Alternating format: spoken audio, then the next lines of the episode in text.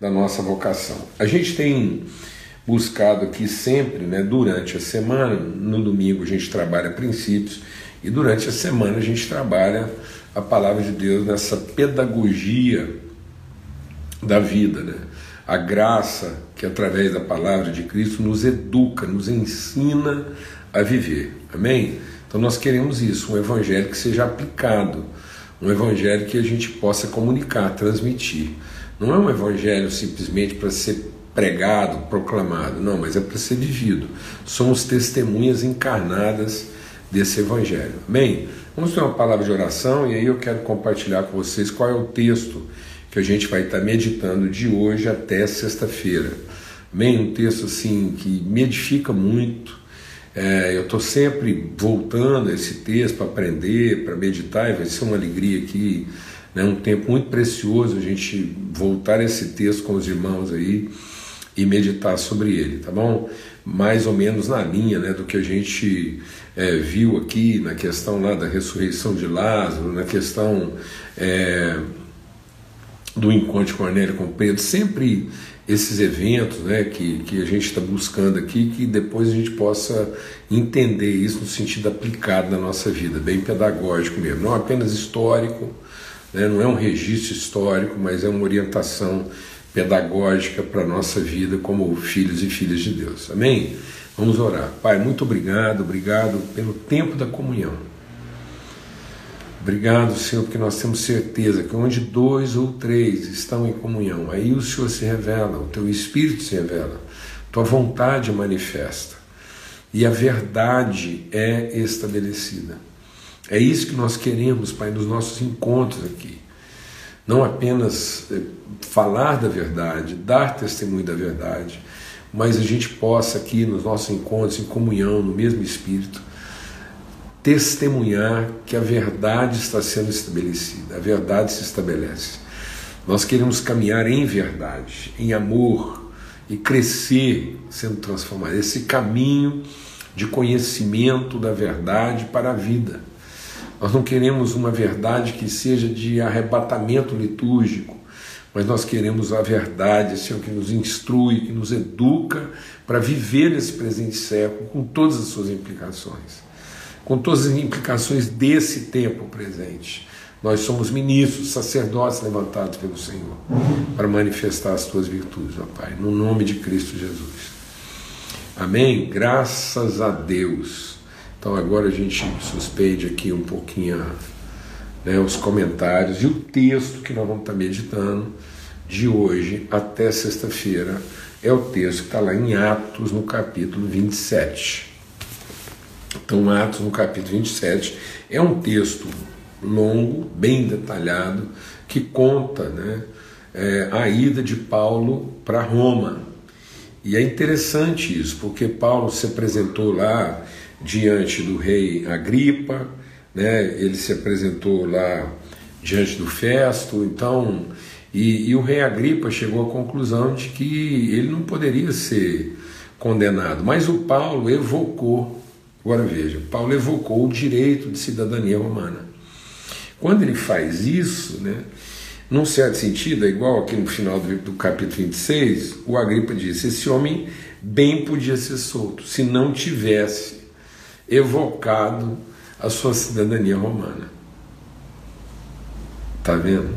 A gente, os paradigmas têm que ser quebrados na nossa vida. Realmente a gente tem uma tendência de, de meditar as coisas, de ver as coisas, de raciocinar pela lógica humana, pela sabedoria humana, e não pela orientação do Espírito Santo.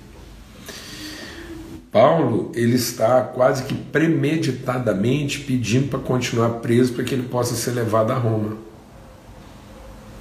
porque eu creio que ele está sendo orientado pelo Espírito Santo no entendimento de que é ali em Roma que ele nunca mais ele ficou em Roma em prisão domiciliar até o fim da sua vida exercendo seu ministério e evangelizando as pessoas que iam até ele. Paulo tinha companhia de um soldado, alugou uma casa e os irmãos contribuíam lá nessa na assistência dele e ele, ele, ele se entregou para isso, ele entendeu que essa era a direção de Deus. E agora nós vamos ver a viagem de Paulo até Roma. né? E, e a gente vai estar meditando sobre isso, sobre como situações aparentemente adversas, contrárias, podem redundar em plena, absoluta e, e inequívoca manifestação e testemunho daquilo que é a vontade eterna de Deus. Para a gente não ser guiado de fato pelas aparências, a palavra de Deus diz que a fé não se baseia naquilo que é o aparente, porque o aparente é transitório, mas a gente se baseia naquilo que não se vê, naquilo que é o eterno. Então a gente quer meditar porque vai toda acontecendo uma desconstrução aqui e, e um testemunho que vai edificar muito a gente. Tá bom? Então eu queria te pedir que você como é nossa prática aqui, né, de hoje até sexta-feira, nós vamos concentrar aqui, vamos ter uma overdose aqui de Atos 27, pelo menos três vezes ao dia. Você medita aí, compartilha com os irmãos, volta e troca ideia aí, vamos estar conversando sobre esse texto aqui e buscando em Deus discernir. E como o texto é longo, eu não vou ler todo o texto, a gente vai lendo aqui e vai é, discernindo. Mas é, eu quero dizer qual vai ser o tema, para a gente entender aqui o que, que, é a palavra que nós vamos estar trabalhando aqui durante toda é, a semana, aí, buscando orientação e querendo ser mesmo sensível à voz do Espírito. Lá no finalzinho, eu quero ler lá a última frase, né? A última frase desse capítulo, capítulo 27, que diz assim: E foi assim que todos se salvaram em terra. Então foi assim que todos se salvaram. Então, essa é uma narrativa que vai mostrando para gente como é que o improvável, o inimaginável pode acontecer desde que um homem de Deus, uma mulher de Deus se posicionam adequadamente tem essa atitude, essa, essa postura de fé. Então, que redunde não apenas na sua salvação, mas na salvação de todos aqueles que estão à sua volta. Foi assim, não que alguns, que poucos, não, foi assim que todos se salvaram. Então, nós estamos falando aqui, bom, você vai dizer, bom, é, Paulo de Meira está falando de salvação de não ter sido afogado, eu sei, mas as coisas visíveis são sombra do que? Das invisíveis. Então, isso aqui é uma orientação pedagógica que diz qual é a condição do homem e da mulher de Deus, qual deve ser a convicção, a atitude do homem e da mulher de Deus, para que ele seja instrumento de salvação para todos. É assim. Né? Então, é assim que todos se salvaram. E às vezes, vamos deixar Deus ministrar o nosso coração aqui. Às vezes até a gente está achando que, que é, a salvação né, é uma coisa relacionada só aos outros. Então, às vezes, você está querendo é, que algumas pessoas muito próximas de você sejam salvas. E a gente compartilhou aqui, a grande dificuldade maior na salvação de Cornélio não estava nele, estava na atitude de Pedro. Né? Então, a, a grande dificuldade não estava na, na, naquilo que era o plano de Jesus na vida de Lázaro, mas estava na dificuldade, nos equívocos, nos sofismas que dominavam a mente, lá da Marta, da Maria, de todo mundo. Então, a palavra é para lavar, limpar, remover essas fortalezas para que a gente esteja na condição, para que a gente esteja no lugar, para que a gente esteja no entendimento, não só trabalhando a nossa própria salvação, mas sendo instrumento de salvação para todos que estão à nossa volta. E foi isso que aconteceu. Então a primeira coisa que a gente quer avaliar está logo na introdução do texto aqui, Atos 27, diz assim: Quando foi decidido que devíamos navegar para a Itália, entregaram Paulo e alguns outros prisioneiros a um centurião chamado Júlio, do batalhão imperial embarcando num navio de Adramítio, que estava de partida para costear a província da Ásia, fizemos-nos ao mar, indo conosco Aristarco, um macedônio de Tessalônica. No dia seguinte, chegamos a Sidom, Júlio, tratando Paulo com humanidade, permitiu que ele fosse ver os amigos e obter, obter assistência. Partindo dali, navegamos ao abrigo da ilha de Chipre, porque os ventos eram contrários. E tendo atravessado o mar ao longo da Cilícia e da Panfilha, chegamos a Mirra, na Lícia. Nesse porto, o centurião encontrou um navio de Alexandria, que estava de partida para a Itália, e nos fez embarcar nele. O que, que a gente quer considerar aqui na introdução desse entendimento daquilo que Deus quer nos ensinar nesses dias aqui que a gente vai estar meditando? A primeira coisa que a gente quer considerar aqui e refletir é que para que nós sejamos instrumentos de salvação, para que Deus esteja trabalhando a nossa vida e usando a nossa vida em processo de transformação, nós não temos que estar numa posição de proeminência. Liderar não é governar, não é ter o controle, é ter a direção, é ter a percepção, a sensibilidade. Muitas pessoas estão esperando as condições, muitas pessoas estão esperando os recursos, muitas pessoas estão esperando a posição, o reconhecimento. Sabe qual reconhecimento que Paulo tinha naquele momento lá? Zero. Deixa eu explicar uma coisa. Dentro daquela embarcação lá, dentro daquele processo lá, estava o Império Romano, estava o dono do barco lá, a estrutura, a companhia marítima, estavam os marinheiros, estavam os, os passageiros, que tinha mais gente viajando lá, estavam lá soldados, estavam lá os marinheiros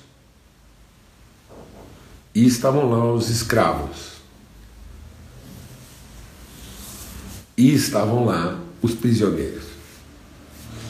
Você entendeu a escala aí? Então, nós temos uma escala daquilo que é o império, o poder estatal, governamental, o império, que era acima de tudo e todos. Depois a estrutura que comandava lá, que era o próprio a, a, a, companhia marítima. Depois tinha lá piloto e mestre, tinha lá marinheiros, tinha lá passageiros esses barcos eram muitas vezes conduzidos não só a vela, mas tinham lá funcionários no andar de baixo lá, que eram os escravos, os subalternos. E como última categoria que, que, que navegava nesse barco estavam os prisioneiros.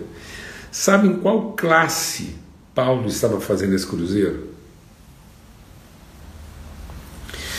Sabe aonde Deus colocou Paulo para ele liderar o processo?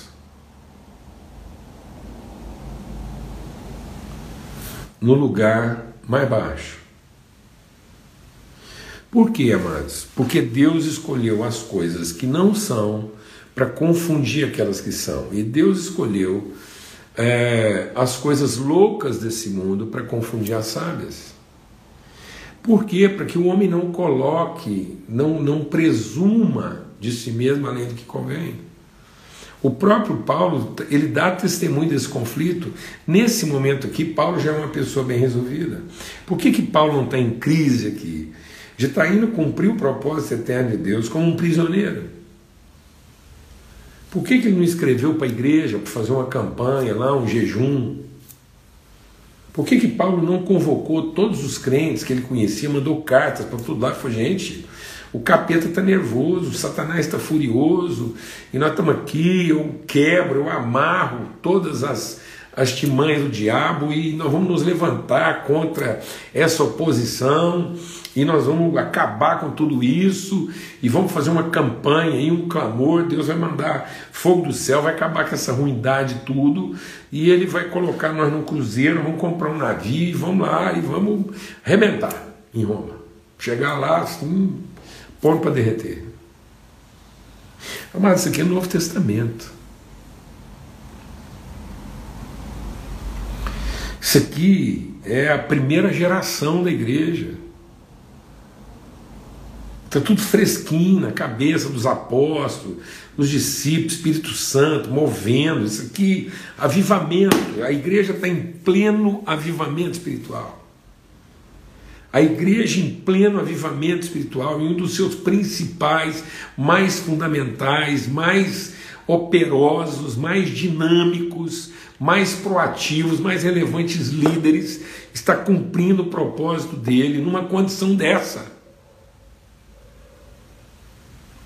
Esse cara não para para murmurar, não para para reclamar, não para para dar um piti, não para para dizer que está tudo errado, que desse jeito ele não vai, que, que se não for de primeira classe ele não voa, que, que se não for com determinadas condições, se não tiver garantia de público ele não sobe. O que, que aconteceu com a gente? Que tipo de crente nós estamos produzindo? Se não for com determinado equipamento, não toco.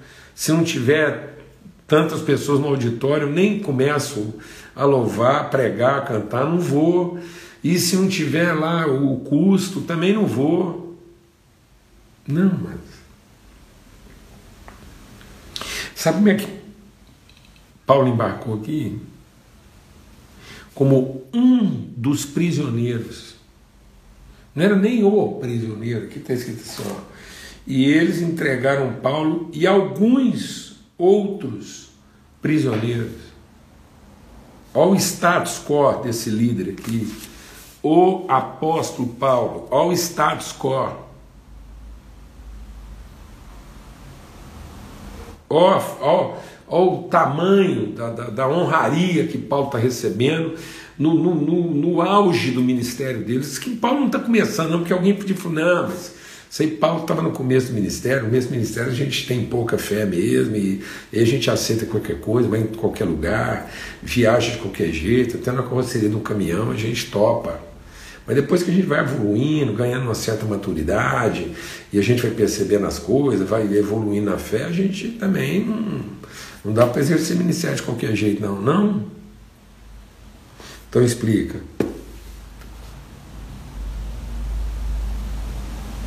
Quem decidiu que barco que ele ia? Foi decidido que devíamos navegar para Itá. Quem decidiu a viagem do Paulo? Quem decidiu a viagem do Paulo? Foi ele. Olha, vamos viajar tal dia, de acordo com o que eu agendei. Qual a agenda? Qual a agenda? Uma das principais campanhas, um dos momentos. Paulo está tá cumprindo o propósito dele. Quem agendou? Quem agendou uma das suas principais viagens? Quem disse em qual barco ele entrava? Chamaram Paulo, convidaram Paulo, mandaram o pessoal buscar Paulo e trouxeram ele, serviram um jantar. Não, sabe o que ele está dizendo aqui? Decidiram que nós tínhamos que embarcar, então entregaram Paulo com alguns outros prisioneiros. E aí, com muita dificuldade e tal, porque Paulo estava sendo tratado com muita humanidade. Puseram ele num hotel, cinco estrelas, suíte presidencial. Cara, não, mas.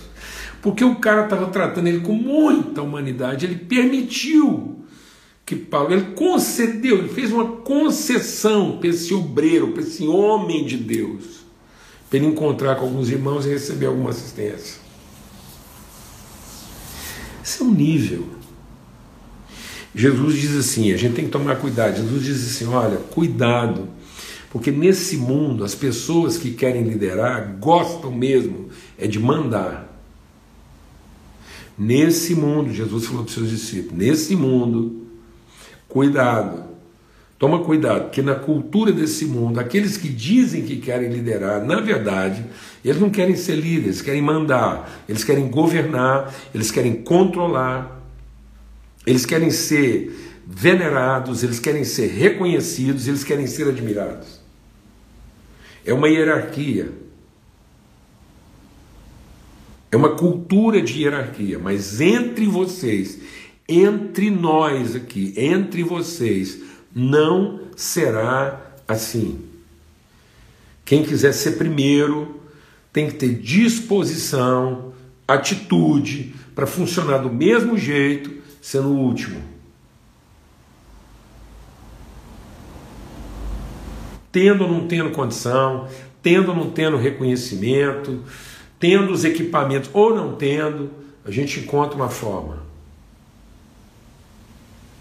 Mas nós estamos agarrados no propósito. De modo que não é a posição que vai fazer com que você cumpra o propósito de Deus, é a atitude. De modo que não serão os recursos, mas a sua condição como homem e mulher de Deus. Era a condição de Paulo como homem e mulher de Deus. Sua natureza e não seus recursos. Não eram seus privilégios, era sua atitude. Não era a posição que ele ocupava, mas era o propósito. Sabe o que, que vai fazer a gente ser instrumento de Deus para que todos se salvem? Nós não estamos em busca de privilégio, não estamos em busca de propósito, nós não estamos em busca de recurso, mas nós estamos em busca de condições. E nós não estamos em busca de posição, nós estamos em busca de atitude. É postura, não é posição. É a nossa condição espiritual e não os recursos que a gente desfruta. E é o propósito que a gente está cumprindo e não os privilégios que a gente usufrui. E aí, eles resolveram. E eles disseram: encontrou um navio que estava e nos fez embarcar nele. Quem estava ditando a agenda do Paulo? Quem estava ditando que hora que ele dormia, o que, que ele comia, o que, que ele fazia e aonde é que ele ia viajar? Quem escolheu a poltrona dele? Meu Deus. Meu Deus.